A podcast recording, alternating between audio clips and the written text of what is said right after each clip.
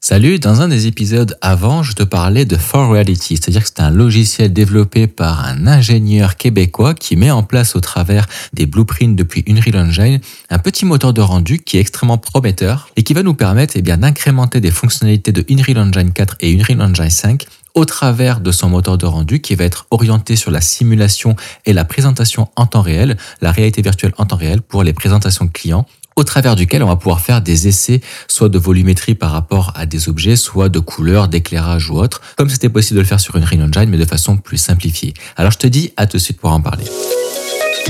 Infographie 3D, reconversion professionnelle et mindset. Mon prénom c'est Kevin, je suis coach privé et formateur en ligne. Bienvenue sur mon podcast La force du feu. Alors je vais commencer l'épisode par te donner une petite feature, une petite surprise entre guillemets, puisque à partir de mardi, on va effectuer eh bien une interview ensemble avec Michael, qui va être euh, la personne que je vais te présenter aujourd'hui et au travers de l'interview, qui est le développeur que j'ai cité euh, au travers de l'intro et qui est justement derrière le développement de ce fameux logiciel For Reality qui est extrêmement prometteur. Euh, J'encourage vraiment eh bien Michael à continuer le développement et puis j'essaie d'y participer à mon niveau. Euh, puisque moi je suis spécialisé dans euh, le graphisme à proprement parler, donc euh, tout ce qui va être infographie, et aussi eh bien dans l'infographie 3D en architecture, alors qu'il est plus spécialisé dans tout ce qui va être ingénierie de simulation, et puis développement en back-end et en front-end aussi. Mais donc je vais voir s'il n'est pas possible de mettre en place une collaboration ensemble. On est en train d'étudier ça, et donc avant de partir eh bien de ce côté-là, je voulais parler de son parcours, de son histoire, de ce qui a fait que euh, eh ben, il a eu décidé de se lancer dans l'évolution de ce logiciel-là. Et qu'est-ce qui le motive parallèlement à son statut de salarié, euh, justement à se lancer dans ces investigations qui va être extrêmement chronophage. Donc le plus dur va être finalement de gagner en visibilité puis d'avoir des membres qui s'abonnent. Donc euh, bah, à, mon, à mon petit niveau, c'est ce que je vais essayer de faire au travers de ce podcast-là, au travers de ma chaîne YouTube parce que bah, ça va être une interview qui va être visuelle pour commencer à distance et par la suite j'inviterai les personnes en local directement dans le bureau qui seront prédisposées justement à venir et se déplacer afin de promouvoir leur entreprise à chacun et chacune. D'ailleurs, toi, si ça t'intéresse, sache que c'est aussi possible au travers d'un lien de réservation euh, que tu vas pouvoir avoir depuis euh, mon site internet ou depuis le lien dans la description et qui va te permettre de parler de ton parcours. Euh, peu importe que tu sois dans une réussite ou en développement d'entreprise, je ne veux pas faire comme la plupart de ces podcasts qui mettent en avant que les personnes qui pèsent plusieurs millions d'euros, même si dans mon cercle, dans mon entourage, je connais quelques contacts en fait euh, qui sont euh, dans ce cas de figure-là. Je préfère parler finalement d'histoire et raconter des expériences de chacun et chacune qui vont résonner auprès de monsieur, madame, tout le monde, toi et moi, des gens de la classe moyenne et un peu supérieure, mais pas forcément parler de choses qui sont, oui, motivantes, comme on pourrait l'écouter des fois sur des podcasts plus réputés avec des protagonistes qui ont vraiment une grande notoriété, qui pèsent plusieurs millions d'euros, plusieurs millions de dollars. C'est toujours inspirant, mais euh, c'est difficile en fait de s'identifier. On finit par se dire oui, ok, c'est super, mais ça m'appartient pas, c'est pas mon monde. Alors que ben, parler un petit peu de toutes nos faiblesses, nos forces avant d'en arriver là, c'est toujours intéressant. C'est d'ailleurs pour ça que j'ai décidé d'ouvrir ce podcast-là et de me lancer à te parler comme ça euh, de façon naturelle, transparente, sans chercher à créer un voile de perfection. Parce que, eh bien, comme je suis quelqu'un qui n'abandonne pas, puis qui est déterminé, je sais que dans 5 à 10 ans, peu importe le temps que ça va prendre, je vais avoir une très grosse communauté de plusieurs centaines de milliers de personnes qui vont me suivre sur euh, les diverses plateformes. Euh, je vais avoir énormément de clients derrière moi. Et donc, quand j'aurai réussi, aussi bien d'un point de vue financier que d'un point de vue de la visibilité, on aura toujours l'occasion, euh, des fois j'aurai l'occasion aussi de renvoyer vers des épisodes où je parlais que j'avais perdu mon travail au début et bien que j'expliquais euh, un peu les difficultés que j'ai encourues dans ma vie avant d'en arriver à, à, changer de pays, m'expatrier, complètement changer de domaine pour travailler dans des agences d'architecture au Canada, etc. Donc je pense que c'est important d'être transparent. Puis j'ai aussi l'impression que plus ça évolue, et j'en suis convaincu, intimement convaincu, c'est d'ailleurs pour ça que j'ai créé le podcast, que plus en fait ça avance dans le temps, plus les réseaux sociaux sont en train de se transformer, de se moduler, et, euh, et les gens vont avoir tendance à, mettre en avant la transparence plutôt que la perfection, même si on s'entend qu'il y aura toujours deux camps, il y aura toujours deux catégories de personnes, ceux qui préfèrent euh, eh ben, jouer un rôle et puis ne pas se mettre à nu au travers de leurs faiblesses, et puis ceux qui, comme moi, vont commencer à nouer des liens plus sincères et plus, euh, plus intimes avec leur communauté en étant, en étant vraiment honnêtes sur leurs faiblesses, leurs défauts, au même titre qu'au travers de mon groupe, eh bien, ça m'arrive des fois de ne pas être d'accord avec des membres ou euh, de répondre un petit peu franchement parce que bah, je comprends pas euh, certaines réponses. Comme il y a pas longtemps, à un moment donné, il y avait une personne qui effectuait des rendus euh, en 9 heures de temps parce qu'elle avait pas un ordinateur suffisamment puissant. Et donc, on a regardé un petit peu. Je voulais voir un peu dans ces réglages avec Viré pour SketchUp ce qui était possible d'optimiser. Puis je me rendais compte qu'il y avait un réglage qui pouvait avoir une incidence vraiment assez marquante sur les temps d'exportation. Donc, je lui ai demandé de modifier ça. Puis j'ai suggéré de nouveaux réglages. Et elle me dit, wow, c'est incroyable. Je suis passé de 9 heures de rendu pour la scène à 1 heure et demie, à qualité égale. Par contre, euh, elle a perdu un petit peu en, en, éclairage. En fait, on se retrouve avec un rendu qui est sombre, obscur, et qui apparemment n'a pas l'air d'avoir une incidence avec euh, les paramètres, puisqu'on a essayé d'autres tests derrière. Mais donc, du coup, elle m'a répondu euh, que bah, elle a voulu jouer la bonne élève et puis que bah, du coup en fait elle s'est rendue compte en, pendant deux jours qu'elle cherchait euh, sans avoir essayé de voir si ça pouvait provenir des réglages que je lui avais recommandés. Et moi je l'avais un peu mal pris parce que je me suis dit euh, est-ce qu'elle est en train de me dire en gros que bah, si elle n'avait pas suivi mes recommandations et mes réglages elle aurait pas perdu deux jours à chercher en fait d'où vient le problème de la baisse de luminosité? Donc je lui ai dit oui mais quand bien même tu n'aurais pas suivi mes conseils tu en serais toujours avec tes 9 heures de rendu pour la même scène. Donc c'est certain qu'à un moment donné il faut sortir sa zone de confort faire des tests et puis apprendre en autodidacte comme ça justement euh, en suivant des tutoriels par-ci à droite à gauche et des conseils euh, bah, c'est le jeu en fait. Il faut être capable de passer du temps en fait à faire des essais et des erreurs. C'est d'ailleurs pour ça que j'ai inventé un coaching c'est pour éviter aux personnes de passer par là. En fait il y a eu comme un ticket proco puis après à la fin bon on s'est expliqué. Puis on a fait ça euh, sur la publication. Puis à un moment donné elle me dit ah ben c'est super merci pour tes réponses et tout j'ai dit bah merci à toi tu fais vivre la communauté c'est top elle me dit si tu veux supprimer les messages je comprendrai j'ai dit non pourquoi les supprimer? Moi j'ai partagé mon point de vue toi d'ailleurs t'as pas à t'excuser parce que bah, c'était un quiproquo. Euh, et puis euh, voilà, après euh, c'est tout. On a fait un échange. Je préfère qu'on se dise les choses franchement, mais qu'après bah, il n'y a pas de non-dit au moins ben, on, sait ce qu'on pense et puis on a réussi à mettre les choses à plat. Et puis toutes les personnes de la communauté ont le droit de voir ça. Moi, j'ai rien à cacher. Euh, je, veux que les gens me voient avec mes défauts et avec mes qualités. Je veux pas donner ce rôle de perfection. Donc ça, c'était important pour moi de le partager. Et donc c'est ce que je vais faire au travers du podcast. Et donc quel rapport avec l'épisode d'aujourd'hui? C'est parce que euh, Michael fait partie des personnes qui ont ces valeurs, qui sont humbles, qui sont accessibles, comme Sylvain des créateurs 3D. Ce sont des personnes que j'affectionne particulièrement, comme Yannick Coudreau. Et donc je veux m'entourer euh, dans mon réseau professionnel de personnes qui ont les mêmes valeurs qui sont des gens sincères, qui sont humbles et euh, qui ont plus des qualités par rapport à ça, mais qui ne s'en vantent pas. Donc, euh, euh, je, veux vraiment te parler de Michael lors d'aujourd'hui, avant l'interview mardi, parce que ben, son logiciel est vraiment très prometteur. Et qu'est-ce qu'il va apporter concrètement?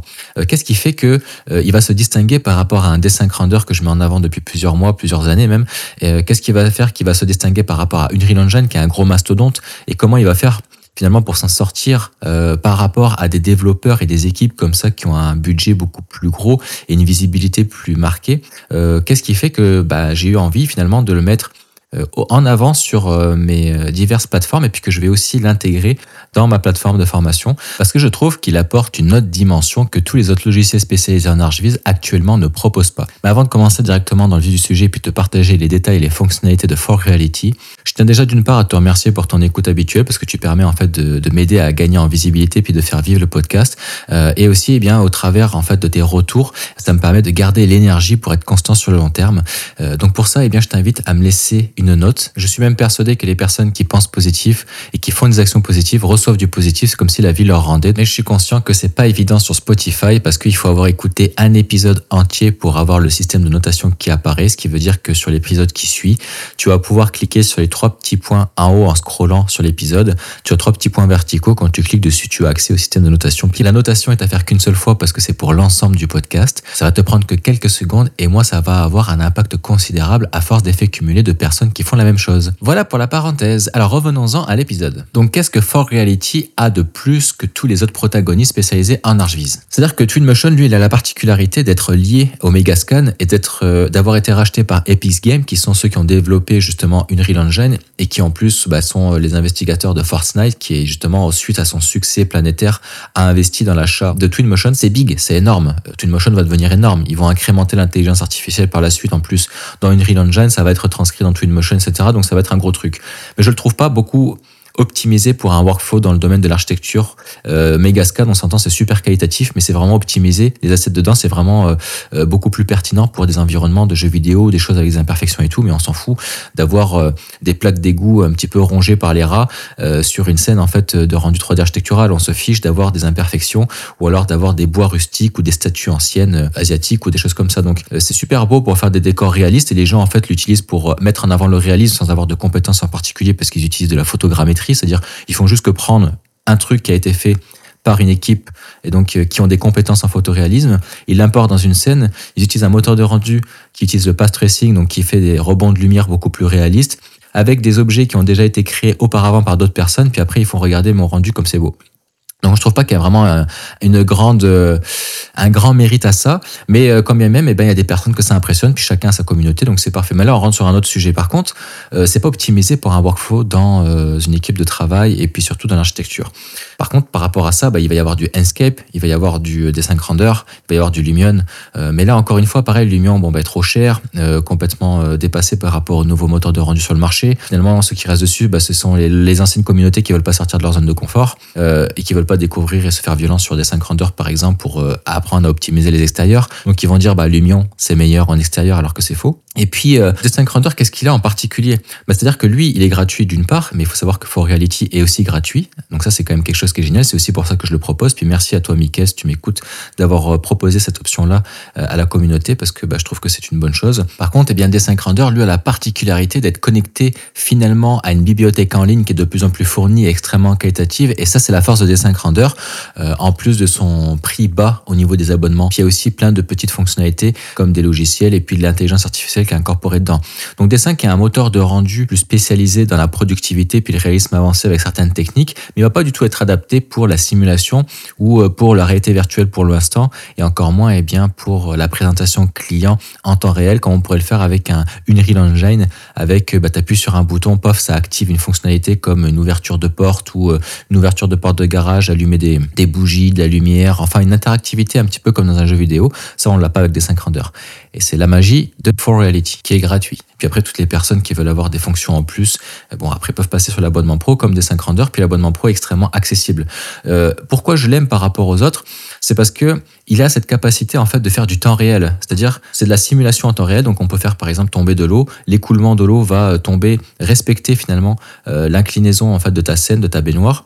Puis après, on va voir après euh, bah, l'écoulement se faire progressivement dans une évacuation d'eau. Donc ça, ça peut être une forme de simulation. Ça peut être aussi plusieurs dés qui tombent pour gérer un petit peu, bah, tu sais, la pesanteur, euh, le poids par rapport finalement euh, à la distance, etc. Pour une distance parcourue, ça peut être une simulation avec, par exemple, eh bien, un, un, flamant rose gonflable dans une piscine. On voit le flamant rose, eh bien, rebondir sur le mouvement des vagues de l'eau on peut faire tomber un objet dedans, en fait, et ben, proportionnellement au poids de l'objet, puis à la pesanteur, puis à la, à la poussée d'Archimède, ben, on voit en fait l'objet remonter à la surface, ça fait un mouvement de vague. Enfin, tout ça, en fait, c'est des choses qui sont de plus en plus abouties et développées par Mickey, qui est spécialisé dans le développement et dans l'ingénierie, justement, de, de simulation. Et ensuite, ça, il y a un truc qui est génial, c'est qu'on peut disperser nos propres objets, chose que Desync Render ne nous permet pas de faire chose qu'on peut faire avec Twinmotion avec euh, le Megascan.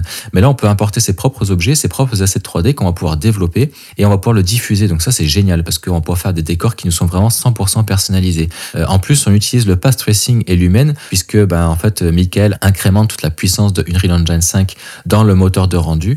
Euh, et en plus, on utilise des fonctionnalités qui n'existent pas dans les moteurs de rendu à part sur Vantage qui vient encore incrémenter ça dernièrement et c'est de la vraie displacement map. J'y avais justement recommandé de le faire, puis il a considéré mes recommandations. Donc merci Michael pour ton ouverture d'esprit. Et il a mis en place en fait la possibilité de créer une vraie displacement map, c'est-à-dire de plus avoir ces angles saillants dans les coins de murs ou des choses comme ça. On a enfin des vrais reliefs avec des joints, des montées, tout ça. Et ça, on peut le faire nous-mêmes et de façon très fluide. Et on retrouve aussi eh bien, euh, de la création de textures un peu plus avancée que sur des 5 renders, que sur Lumion, Twinmotion. On se rapproche un peu plus de Vantage et depuis de virer.